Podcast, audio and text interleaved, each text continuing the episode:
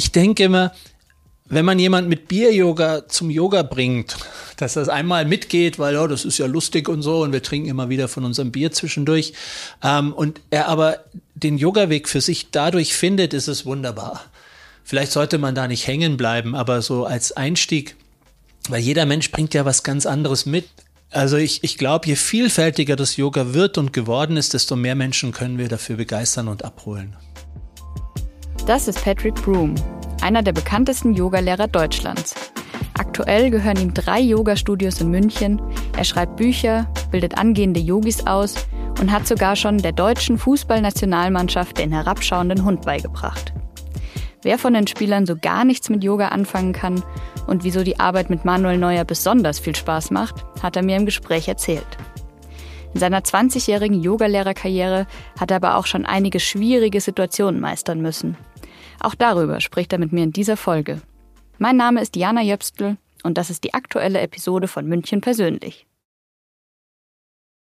Freut mich sehr, dass das geklappt hat. Freut mich auch sehr. Schön, dass wir uns heute hier getroffen haben. Ja, wir sind hier am Amira-Platz in der Nähe vom Odeonsplatz in genau. einem deiner Studios und haben uns ein bisschen zurückgezogen an einen stilleren Ort. Machst du eigentlich jeden Tag Yoga?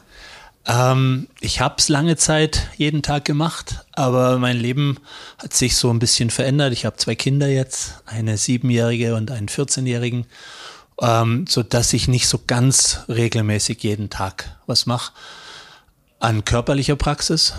Aber es gibt auf jeden Fall hat Yoga einen Stellenwert in meinem Tagesablauf. In irgendeiner Form berührt mich das immer, begleitet was, mich das immer.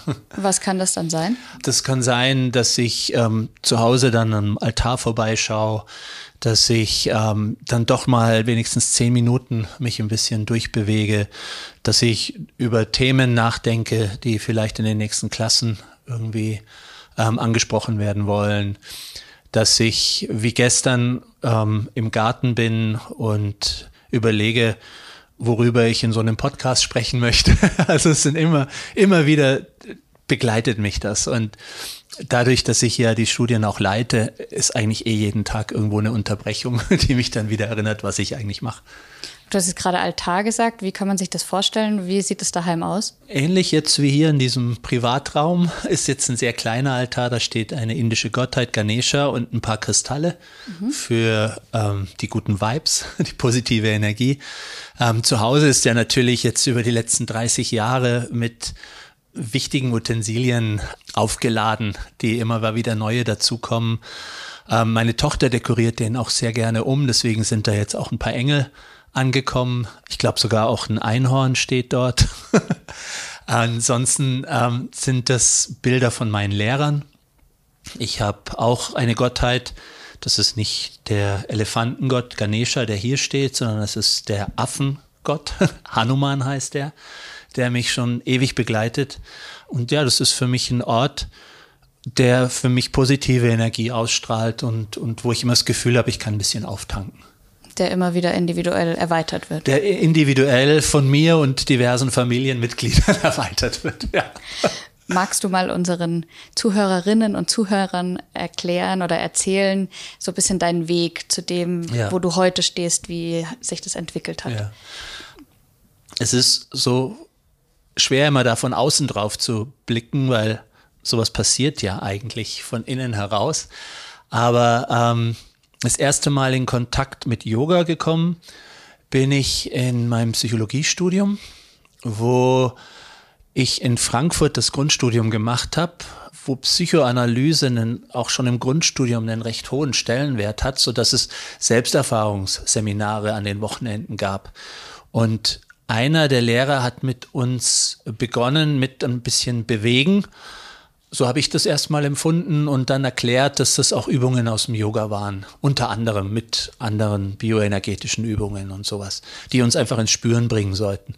Und das hat mich sofort berührt und mich erinnert, dass mir schon immer Bilder von Yogis, dass die mich irgendwie angesprochen haben, dass ich so man würde sagen, so alte Seelen haben sich da erkannt, sagt man im Yoga. Also man sagt auch, wenn ich heute im Westen Yogalehrer bin, muss ich schon ganz lange, viele Leben vorher im Osten auch Yogalehrer gewesen sein. Und das waren so die ersten Kontakte, habe es aber ein bisschen wieder verloren, fand es aber faszinierend. Dann habe ich eine therapeutische Ausbildung gemacht, wo Yoga ein fester Bestandteil war. Morgens immer wieder. Aber aus, nicht aus dem klassischen Hatha-Yoga her, sondern eher Körperarbeit nach dem mittlerweile eigentlich auch sehr bekannten Lehrer Osho oder Bhagwan. Und das hat mich sehr verblüfft, was das alles mit mir gemacht hat. Ähm, mich wirklich tief berührt, hat einige Blockaden in mir gelöst und so weiter. Und ich habe gedacht so, oh, das ist wirklich interessant, dieses Yoga. Und richtig reingerutscht bin ich dann, als ich mit einem Freund angefangen habe, Kampfsport zu machen, kam ein ähm, Ersatzlehrer oder so, und Aushilfslehrer und hat mit uns Sonnengrüße gemacht zum Aufwärmen. Und ich habe mich vorher immer schon so ein bisschen gedehnt, aber das hat nicht für mich nicht geflutscht. Das war kein Fluss, das war komisch. Und jetzt war da so eine fließende Bewegung und ich hatte das Gefühl, mein Körper ist schön warm und beweglich. Und der hatte das gelernt in den Shivananda-Yoga-Zentren. Und dann bin ich hier in München sofort dorthin. Mhm. Ähm, das ist so die älteste Münchner Yogaschule, denke ich mal, die traditionellste. Und habe dort einen Kurs nach dem anderen besucht und ja, eben so meinen Einstieg ins Yoga gefunden. Wann war das ungefähr? Vor 30 Jahren, gut 30 Jahren. Ja, da war ich auch so ziemlich der einzige Mann in den Klassen noch. Es war noch dieses Yoga, wie man es kennt, mit Wollsocken und sonstigem. Hab dort aber, die hatten so einen Aufenthaltsraum, wo es das amerikanische Yoga Journal gab. Hab einen Artikel gefunden über zwei Lehrer, die mich optisch einfach sofort angesprochen haben, weil sie aussahen wie Punkrocker. Und Shivananda Yoga ist sehr heilig. Und ich habe gedacht so, uh, das sieht aber mehr nach meinem Yoga aus. Und habe über die gelesen, was die so machen. Fand die unheimlich spannend und habe gedacht, ich muss mal nach New York. Das, die waren aus New York und mhm. muss die mal sehen. Ich wollte eh immer mal nach New York und bin mit meiner damaligen Freundin Bettina Anna, auch eine Yogini, dorthin geflogen und wir haben dort Klassen gemacht, direkt. Erst Sharon, dann David, das sind die zwei hintereinander weg und ich war weggeblasen. Also das, das war es. Da lief Hip-Hop-Musik, überall hingen heilige Bildchen und die Leute haben geschwitzt. Was er gesagt hat, hat mich alles angesprochen und berührt. Ich wusste, das ist mein Ding. Interessanterweise habe ich das dann aber einfach so hinter mir gelassen. Und Bettina hatte sich so ein Ausbildungsmanual mitgenommen, weil sie dachte, vielleicht ist das was für sie. Und das ist mir dann wieder ein paar Jahre später nochmal in die Hand gekommen. Und dann habe ich gedacht, so, ich war an der Universität angestellt mittlerweile als Psychologe in der Lehre. Das hier ist irgendwie alles nichts für mich. Ich gehe für ein Jahr nach New York und habe dann das gemacht, dort intensiv meine Ausbildung gemacht und es sehr genossen, von den beiden zu lernen.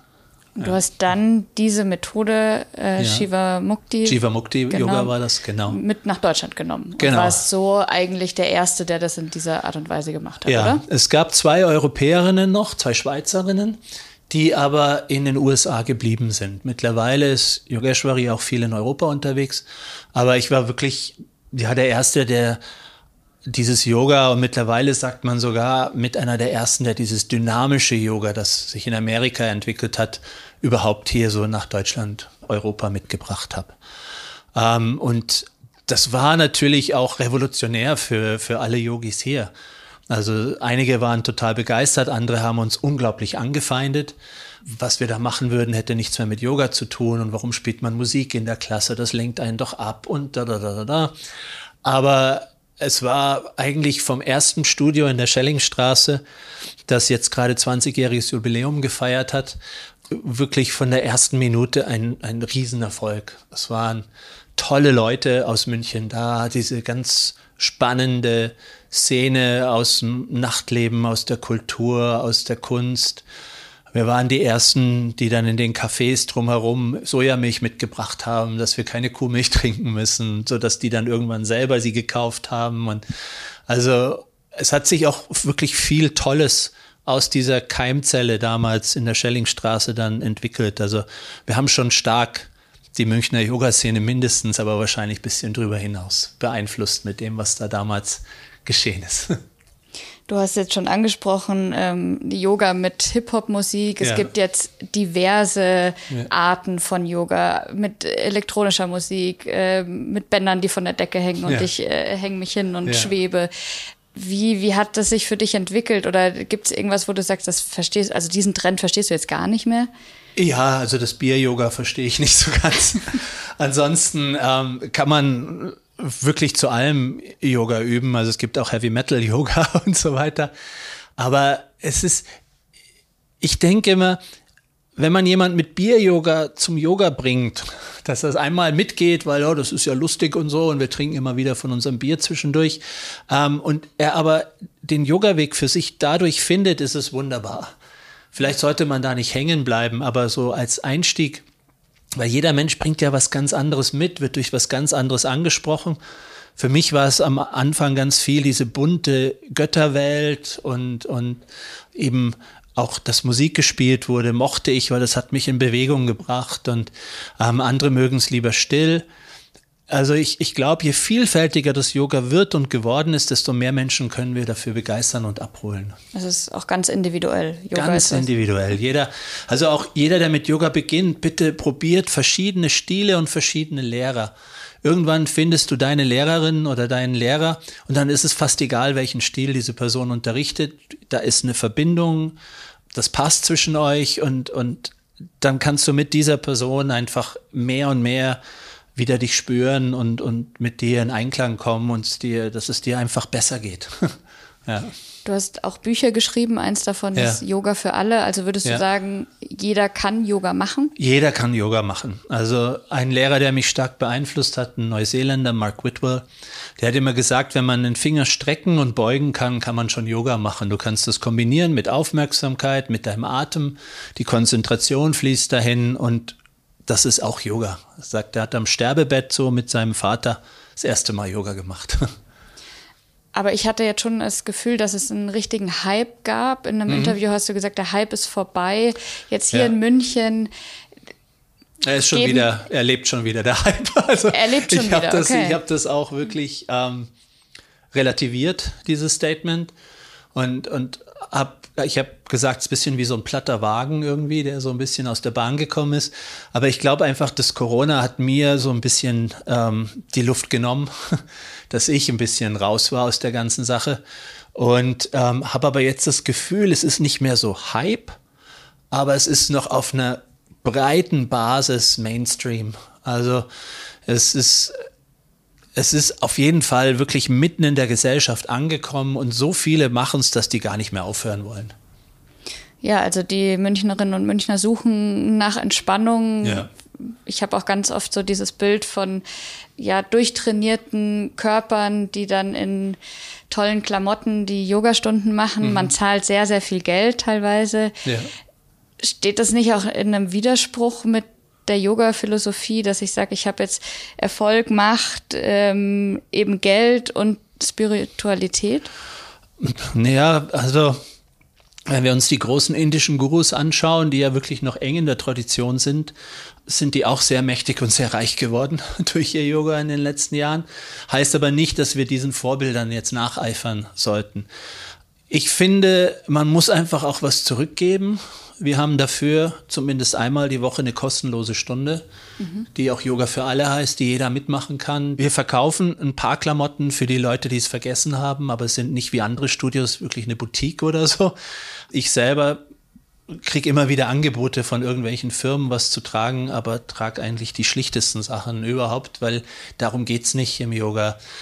Ich habe vorhin meine Lehrer in New York angesprochen, die hatten einen gro ganz großen Altar mit allen möglichen Heiligen, aber auch Musikern, Philosophen und so weiter. Und da war die Kritik, dass sie ja hier so einen Gemischtwarenhandel anbieten würden und da wäre keine Substanz zu sehen, weil man nicht einer Linie oder einem Guru folgt. Und Sharon hat immer gesagt, nee, es geht darum, in der Verschiedenheit das, was dahinter steht, zu erkennen. Diese eine Kraft, die durch die all diese Menschen inspiriert hat. Ja? Und darum geht es im Yoga. Es geht nicht um einen schicken Körper, es geht nicht um schicke Kleidung, es geht nicht um schicke Studios. Ich wünsche mir, dass meine Studios schön sind, dass sie sauber sind, dass sie ansprechend sind, aber die müssen jetzt nicht ähm, besonders luxuriös oder sonst irgendwas sein. Und kann man in München vom Yoga leben? Ich kann sehr gut davon leben. Also ich bin da unglaublich dankbar für. Ich unterhalte quasi drei Familien durch meine Arbeit und das klappt gut. Es klappt sehr gut. Ich kann ein wirklich schönes Leben führen. Ich denke, manche Lehrer, die bei uns ein paar Stunden geben und dann unterwegs sind in anderen Studios, da wird es schon ein paar geben, die ein bisschen kämpfen. Da schauen wir auch, dass wir sie so gut wie möglich unterstützen. Man kann davon leben, auf jeden Fall. Ja. Du hast aber auch schon eine Phase gehabt in deinem Leben, wo du hohe Schulden hattest. Ja, hatte ich jetzt schon zweimal.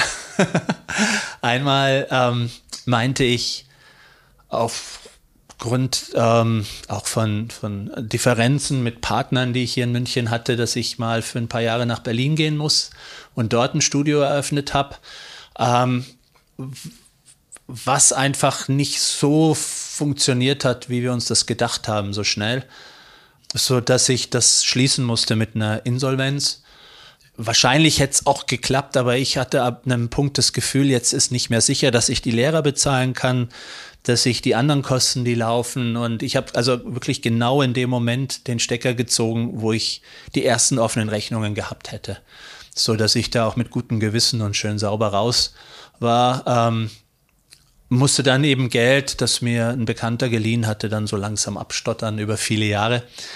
Und jetzt hatte ich auch hier nochmal eine Trennung von einem Partner, eine Partnerin, ähm, die mich auch nochmal ein bisschen Geld gekostet hat. Ja, wären so Sachen nicht gewesen, dann hätte ich noch ein bisschen Geld auch auf der Seite. Aber ähm, das, was ich habe, reicht völlig. Und was ist in Berlin genau schiefgelaufen? Oder kamen ähm, zu wenig es Leute? War, es war eine zu teure Miete im Endeffekt. Das Studio wurde nach mir direkt an ein anderes Studio zur Hälfte vermietet. Aber ich hatte da eine Partnerschaft mit jemand gemacht, die da mit dem Porsche vorgefahren ist und sich unglaublich wichtig gemacht hat, so dass die dachten, oh, da ist so eine reiche Münchnerin, die jetzt hier ein Yoga-Studio startet und haben eben ordentlich die Miete hochgesetzt. Und ähm, ich habe auch mit der Vermieterin gesprochen, als es eng wurde. Da meint sie, also mit Ihnen hätte ich jetzt kein Problem zu reduzieren, aber da hängt ja noch so und so mit dran. Und ähm, so wie die sich hier aufgeführt hat, gehen wir da nicht runter. Also es war einfach zu hohe Fixkosten. Und Berlin ist schon, was Yoga-Studios angeht, auch, die haben nochmal doppelt so viel wie wir hier in München. Und da die Leute dann erstmal für was Neues zu begeistern, ist nicht so einfach. Ich dachte auch, es wäre eine unheimlich gute Idee, das in Charlottenburg zu machen. Aber die Yoga-Szene zu der Zeit hat einfach in anderen Vierteln stattgefunden. Und wie schafft man es dann wieder nach so einem Rückschlag hm. hier neu zu starten oder auch wieder den Mut zu schöpfen, hier durchzustarten? Ach, ich bin da jemand, der immer sofort weitermacht. Also sowas frustriert mich nicht lange. Ich habe jetzt mal überlegt, ich habe ungefähr sieben Yoga-Studios in den Jahren aufgemacht. Mhm. Und jetzt gerade habe ich drei. Also da sieht man, da sind vier irgendwo verschwunden. Ähm, und das ist gar nicht schlimm. Das, ich halte mich nicht lange mit sowas, mit sowas auf. Da habe ich, glaube ich, ein, ein sehr gesundes Urvertrauen mitbekommen, dass das, was ich kann, gut ist und dass ich damit immer wieder was aufbauen kann. Ich hätte jetzt keine Lust, nochmal anzufangen. Jetzt bin ich auch keine 30 mehr, sondern 54. Ich habe es nochmal gemacht vor, vor neun Jahren hier mit dem City Studio. Mhm. Und das war schon, schon anfangs auch ein bisschen anstrengend. Ähm, jetzt haben wir ein Studio in der Maistraße recht neu, wo aber meine Lehrer jetzt den Aufbau machen. Ich unterrichte da gerade gar nicht, weil ich gesagt habe, so, oh, ich mag nicht nochmal von vorne anfangen. Ja. Okay, und du hast vorher die Corona-Pandemie schon angesprochen. Oh ja. oh ja. Oh ja. Ich musste in, in etwas einsteigen, was, was ich überhaupt nicht mochte, in dieses ähm, Online-Unterrichten. Was ich tatsächlich dann auch irgendwann zu schätzen gelernt habe, was ich niemals gedacht hätte, dass sich doch eine Verbindung irgendwie herstellen ließ über, über die Technologie mit den, mit den Schülern und Schülerinnen, die vor ihrem Bildschirm geübt haben. Aber womit ich stark kämpfen musste, war diese Technikabhängigkeit. und Mikrofone, die nicht funktionieren, Netzwerke, die abstürzen, dies und das. Und da hatten wir, hatten wir richtig Schwierigkeiten am Anfang, bis wir jetzt ein System gefunden haben, das recht stabil ist. Gerade macht uns Mnet Schwierigkeiten mit, mit der Stabilität des Netzes, aber von uns her funktioniert es eigentlich ganz gut. Das war schon, das war eine anstrengende Zeit. Und sind alle mit umgestiegen oder habt ihr viele Leute auch verloren dadurch? Ähm, wir haben bestimmt viele Leute verloren. Ja, da bin ich mir schon sicher. Wir haben online so viel Umsatz generieren können, dass wir sehr gut durchgekommen sind. Wir haben keine Verluste gemacht. Jetzt eben über zwei Jahre war fast hinweg. Schwieriger war die Zeit, als die Studios dann wieder aufgemacht haben und ähm, erstmal die Schüler alle wegblieben, weil eben so eine Riesenverunsicherung war. Wann darf man üben? Wie muss man geimpft sein? Gilt jetzt die Infektion noch, dass ich mitüben kann? Ähm, muss ich jetzt all meine Lehrer zwingen, sich impfen zu lassen? Und, und, und, und, und. Und ähm, das waren einfach viele Fragen, die ich für mich irgendwie mit einem moralischen Kompass versuchen musste, für mich einfach zu klären, um da den Schülern gegenüber fair zu sein, auch Verständnis für die zu haben, die sich eben nicht impfen wollen, Verständnis für die zu haben, die Angst haben im Raum mit anderen. Für Lehrer hatte ich ein paar, die einfach gesagt haben, sie machen es nicht. Ähm, ja, aber ich denke, jetzt am Ende ist alles gut gelaufen. Und ist es wieder auf einem Normalzustand? Hat es sich erholt? Es hat sich ganz gut erholt. Also der Januar, Februar, März waren super. Jetzt, wo das Wetter anfängt, wieder besser zu werden, ist es wieder ein bisschen schwieriger. Ähm, da zeigt sich dann eben, dass, dass ein paar Lehrer haben diese Strahlkraft, egal wie die äußeren Umstände sind, die Klassen sind voll. Und dann gibt es eben auch viele Lehrer, die ich aber auch sehr schätze als Menschen und so, die halt keine so gefüllten Klassen haben. Und wenn da die Sonne mal scheint und ein paar im Biergarten sind, dann ist es da doch dann recht leer in der Klasse. Ja. Man könnte ja auch draußen Yoga machen. Man könnte auch draußen Yoga machen. Wir haben auch ein paar Lehrer, die das machen. Ähm, das ist auch sowas, was sich entwickelt hat in den letzten zwei Jahren vor allem ganz verstärkt. Wir hatten mal früher mit, mit so einem Red Bull-Ableber, Carpe Diem hießen die, auf so Hoteldächern immer mal wieder Yoga. Ah, das ist aber fast jedes Mal in, mit, mit durch Regen einfach ins Wasser gefallen, so dass ich da ein bisschen gebranntes Kind bin und wir nicht so sehr jetzt auch in diesem Outdoor-Bereich was, was anbieten. Ich persönlich mag es auch nicht, weil mir die Energie verloren geht.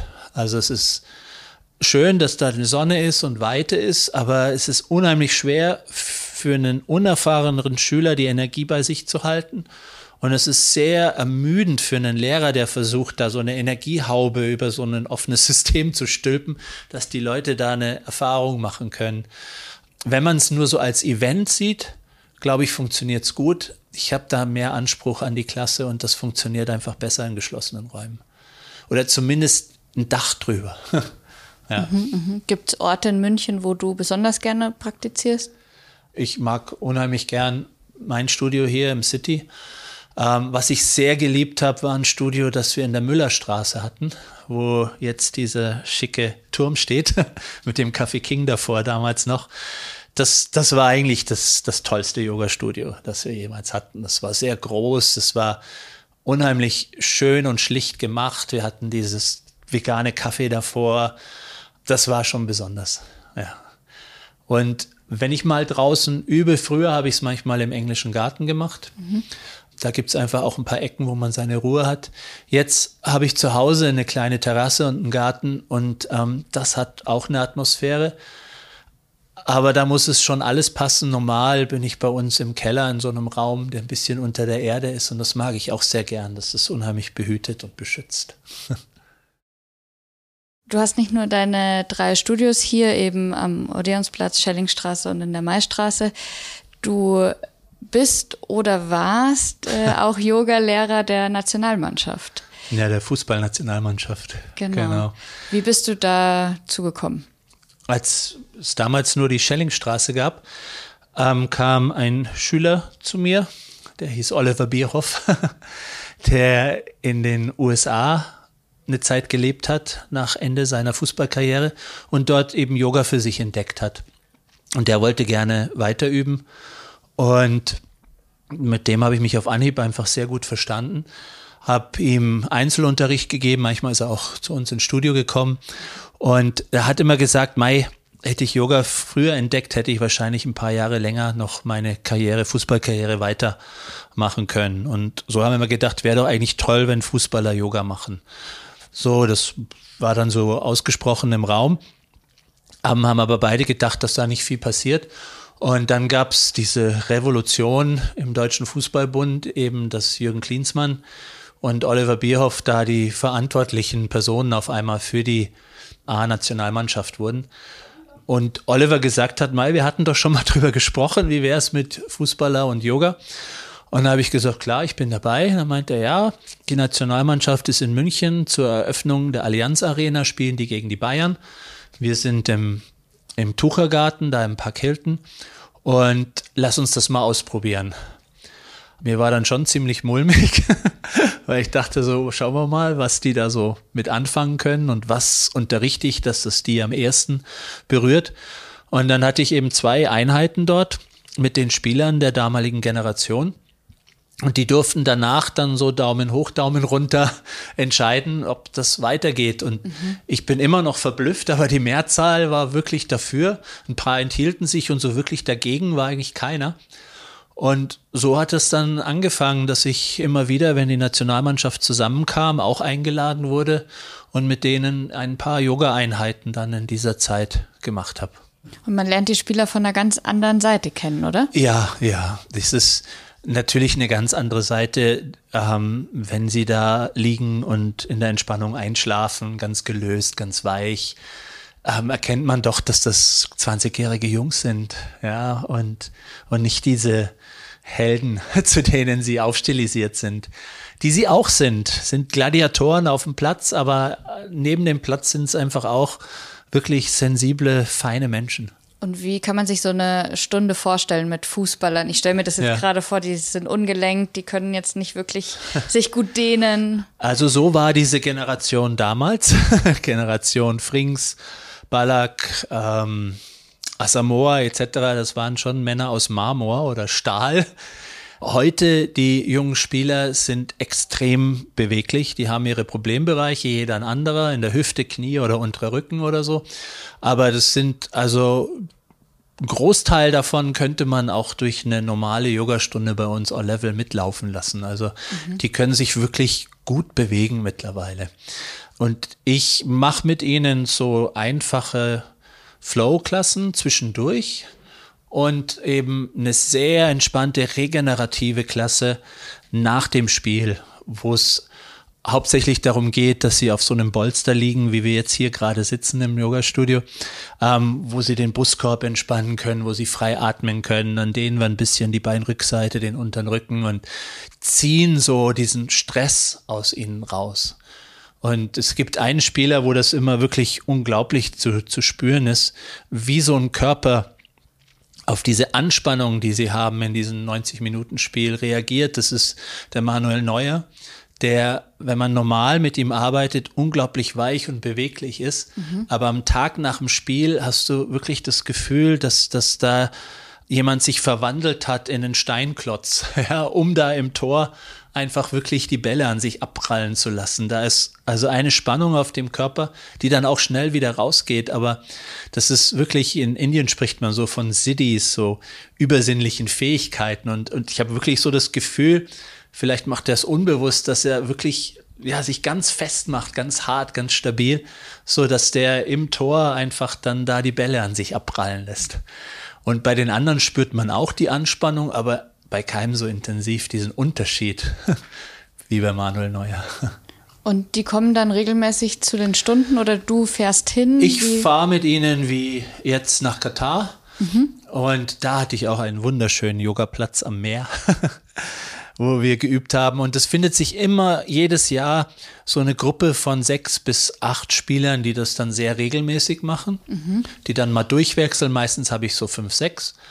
Und dann eben am Tag nach dem Spiel müssen die elf Spieler, die am längsten auf dem Platz waren, so eine Regenerationseinheit. Okay, machen. also es ist schon in einer Art und Weise verpflichtend auch. Da ist es nicht ganz verpflichtend. Wir haben einen, der mag es überhaupt nicht, der geht dann aufs Fahrrad, der wird dann auch nicht gezwungen, weil sonst liegt der dann nur und schaut auf sein Handy die Zeit, um die rumzukriegen. Also, Darfst du verraten, wer? Ähm, das ist der Antonio Rüdiger. Das ist ein ganz feiner Kerl, den ich wirklich unglaublich schätze, aber Yoga findet er doof und das respektiere ich dann auch. Okay, okay. Ja. Und die anderen, die machen das mit, mit wechselnder Begeisterung. ja. Jetzt weiß ich nicht, ob ich noch da bin, weil das war so ein bisschen in der Frage mit drin. Mhm. Oliver Bierhoff ist nicht mehr dabei. Mhm. Und ich weiß, dass es immer schon ein paar Strömungen gab, mich da mal zu ersetzen. Kann sein, dass ich jetzt raus bin, aber Mai, ich war 14 Jahre dabei. Also ist auch gut. Ist schade, aber ist auch gut. Und in diesen 14 Jahren hast du einen ganz besonderen Moment, den du mit uns teilen kannst, wo du sagst, so, das, da bin ich total froh, dass ich den miterlebt habe, weil ich Teil dieses Teams auch war. Ja, die, ich hatte immer wieder so Momente, wo ich im Flugzeug sitze und vor mir die Spieler sehe und denke so, Wahnsinn, dass ich da mitfliegen darf. Ja. Ähm, und natürlich, ich war in Brasilien dabei, wo wir Weltmeister geworden sind, ähm, durfte diesen Pott in meiner Hand halten und Fotos machen. Und aber so, so einen ganz besonderen Moment hatte ich einfach in Brasilien, wo wir in einem Hotel waren und ich mit Manuel und Mario Götze geübt habe. Und sonst war keiner da, das waren nur die zwei. Und in der Entspannung war einfach auf einmal völlig klar für mich, auf die zwei kommt's an. Weiß nicht wann genau, aber auf genau die zwei. Ich meine, Manuel ist klar, ja, aber dass, dass der Mario Götze dann das finale Tor schießt, das uns den Weltmeistertitel bringt, es war in dem Moment einfach mir völlig klar, dass die zwei machen uns zum Weltmeister und da waren wir vielleicht Viertelfinale oder so. Aber das hat sich eh in Brasilien, dieses Leben in dem Campo Bahia, wo wir draußen gegessen haben an so langen Tischen und ähm, man im Meer schwimmen gehen konnte, hat zwar keiner gemacht außer mir, aber das, das, das war einfach was Besonderes und man merkte, wie die Zeit verging, wie sich immer mehr so Mosaiksteinchen zufällig in Anführungszeichen zusammengefügt haben und auf einmal der Glaube da war, hey, vielleicht schaffen wir es in Brasilien Weltmeister zu werden. Als Europäer in Brasilien irgendwie ist das auf einmal möglich. Ja. Dann hattest du schon eine Vorahnung, ja. Es war fast wie so eine, wie so eine Vision. Ja, sowas passiert im Yoga manchmal. Und ich gehe davon aus, dass die Spieler ganz viel von dir gelernt haben, aber hast du von den Spielern was mitgenommen, was gelernt?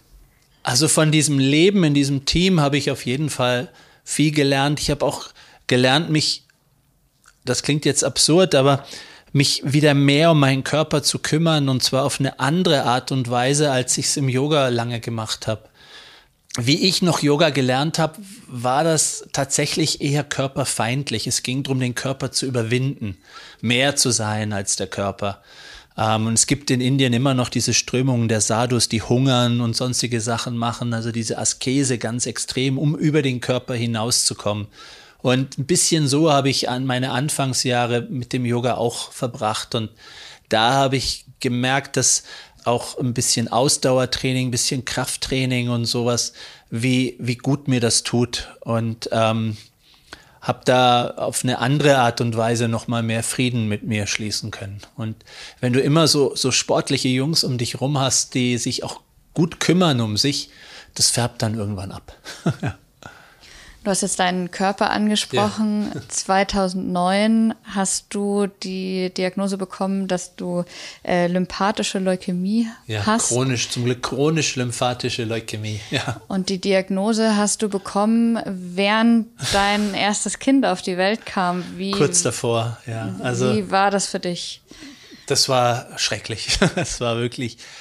Ich hatte sehr viel großgeschwollene Lymphknoten ähm, so dass man mir empfahl, einen rausnehmen zu lassen im Krankenhaus. Und der Arzt, der das gemacht hat, meinte, oh, der sieht gut aus, das ist kein Lymphom, da ist kein Krebs und so weiter. Und ähm, da war ich eigentlich recht beruhigt, aber ich sollte noch eben das Ergebnis der Autopsie abwarten. Und dieser Anruf kam tatsächlich, als ich mit meiner damaligen Frau im Krankenhaus war, sie schon im Kreissaal vorbereitet wurde, klingelte das Telefon und es rief mich nicht irgendwer an, sondern der Onkologe vom Rechts der ISA und meinte, Herr Brum, ich habe eine schlechte Nachricht, ähm, ist aber auch gleichzeitig keine so schlimme. wir haben Krebszellen gefunden. Es ist eine Leukämie, aber es ist eine lymphatische Leukämie, also im Lymphsystem, nicht im Blut. Und es ist eine chronische. Es ist CLL, heißt es, was normal ältere Männer bekommen, interessanterweise auch hauptsächlich Männer. Und, und ich hatte dann in diesem Moment wirklich so ein Bild wie, ähm, ich bin eine sterbende Pflanze, die nochmal ihre letzten Sporen verschossen hat, so. Und, und dann dachte ich so, es kann doch jetzt nicht sein. Ich kriege hier ein Kind, ich sehe, ich bin nicht da in seiner Kindheit, ich sehe, ich bringe ihn nicht in die Schule und all diese Sachen erlebe ich nicht. Und ich hatte viel gedacht, so ich habe so viel Yoga gemacht, dass ich keine Angst vorm Tod habe. So, das war immer so mein Ding. Ähm, da habe ich gemerkt, so, okay, vielleicht habe ich keine Angst vorm Tod, aber ich will leben. ich will verdammt nochmal leben. Und da war wirklich so ganz stark dieser Wunsch, für meinen Sohn weiter am Leben zu bleiben. Und was es mit das Schlimmste war, war, ich musste ja irgendwann meiner Frau mitteilen, mhm. dass ich diesen Anruf bekommen habe. Und ich habe dann zwei Tage gewartet, dann musste ich ihr das sagen. Weil sonst hätte sie auch irgendwann gefragt, sind eigentlich die Ergebnisse jetzt mal da? Und das war fast noch schmerzhafter, ihr das zu sagen, dass da einfach eine, eine schon irgendwann tödliche Gefahr einfach in meinem Körper ist du isst vegetarisch, du Schon hast nie geraucht, ja, genau, machst ja, ja. super viel Sport. Denkt man sich, wird man da nicht wütend? Denkt man sich nicht so, wieso jetzt ich? Ja, klar, das ist, denkt man sowas zwischendurch auch. Das ist auch total unfair. Aber es ist, es ist eine genetische, ein genetischer Fehler, ein Defekt in einem Gen, dass eben Zellen produziert werden in meinem Abwehrsystem, die die Fehler drin haben. Ja. Und ähm, ich habe erstmal eben, weil ich auch so aufgewachsen bin, schon als Kind immer anstatt Medikamente irgendwelche Kügelchen bekommen habe und so, haben es eben versucht, auf, auf alle möglichen alternativen Arten und Weisen anzugehen, bis irgendwann auch wirklich eine Heilerin ähm, zu mir gesagt hat, geh und mach eine Chemo. Ich mhm. beobachte dich jetzt ein halbes Jahr, du zerfällst, du mhm. musst jetzt was tun. Und die meinte auch zu mir, du hast einfach schon die hat auch an sowas wie Wiedergeburt gedacht, ein paar Leben eben diesen Schritt nicht gemacht, dieses klare sagen, nein, ich bleib hier. ja. Und sie sagt, du wirst immer wieder solche Ausstiegsmöglichkeiten bekommen. Aber es ist deine Entscheidung, jeweils zu sagen, nein, ich nutze diese jetzt nicht. Und dann habe ich eben Chemotherapie über zwei Jahre gemacht. Das hat sich sehr in die Länge gezogen und hatte jetzt auch tatsächlich 13 Jahre Ruhe. Ja bis es letztes Jahr wieder gekommen ist. Also, ähm, aber die Behandlung hat sich komplett verändert. Also ich nehme jetzt seit halben Jahr ungefähr eine Tablette am Tag, die auch von den Nebenwirkungen sehr harmlos ist im Vergleich zu Chemotherapie vorher. Die muss ich jetzt noch ein halbes Jahr nehmen und dann habe ich angeblich wieder zehn Jahre Ruhe. Also mhm, mh. wir wollen es mal hoffen, ja. Und wie hilft dir Yoga in dieser Situation? Ähm, in vielerlei Hinsicht. Also es, es, es hilft mir, mich wieder runterzufahren. Es hilft mir, ähm, mit meinem Körper in Kontakt zu bleiben. Und ich habe auch schon immer einen Glauben. Also so zu glauben, dass es was Größeres gibt als mich und was es eigentlich gut mit mir meint. Und mir aber halt auch Erfahrungen gibt, die nicht schön sind. Mhm aber mir die gibt, um mich einfach stärker zu machen. Und das klingt jetzt vielleicht wie aus so einem Lehrbuch gelernt oder so, aber das kommt von mir, bei mir wirklich von ganz tief innen, so ein Glaube, dass ich am Ende das meiste okay regeln wird. Und ähm, ich glaube jetzt auch an diese Tabletten und dass es noch eine ganze Zeit für mich weitergehen kann, weil ich weiß, dass es da eine Jenseitswelt gibt, die auch okay ist, aber ich habe noch ein paar Aufgaben hier und die will ich auch erfüllen. Gerne erfüllen. Okay, noch eine Abschlussfrage. Wenn wir alle Yoga machen würden, wäre die Welt absolut ein besserer Ort.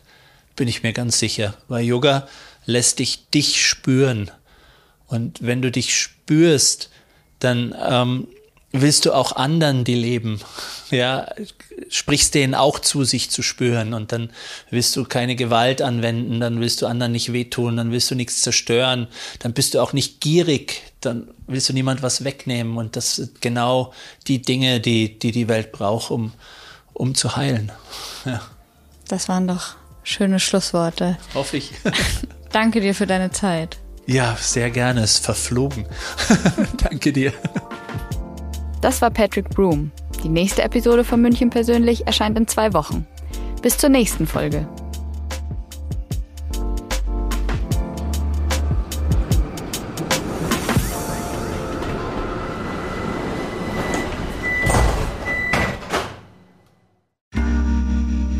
Werbung.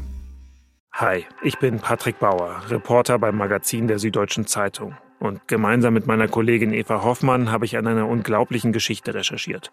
Tom und Jana denken, sie ziehen mit ihrem kleinen Kind zu einer liebevollen Gemeinschaft. Aber sie landen in einer Gruppe, in der Menschen manipuliert und psychisch und physisch fertig gemacht werden. Wie schafft es die Familie da wieder raus?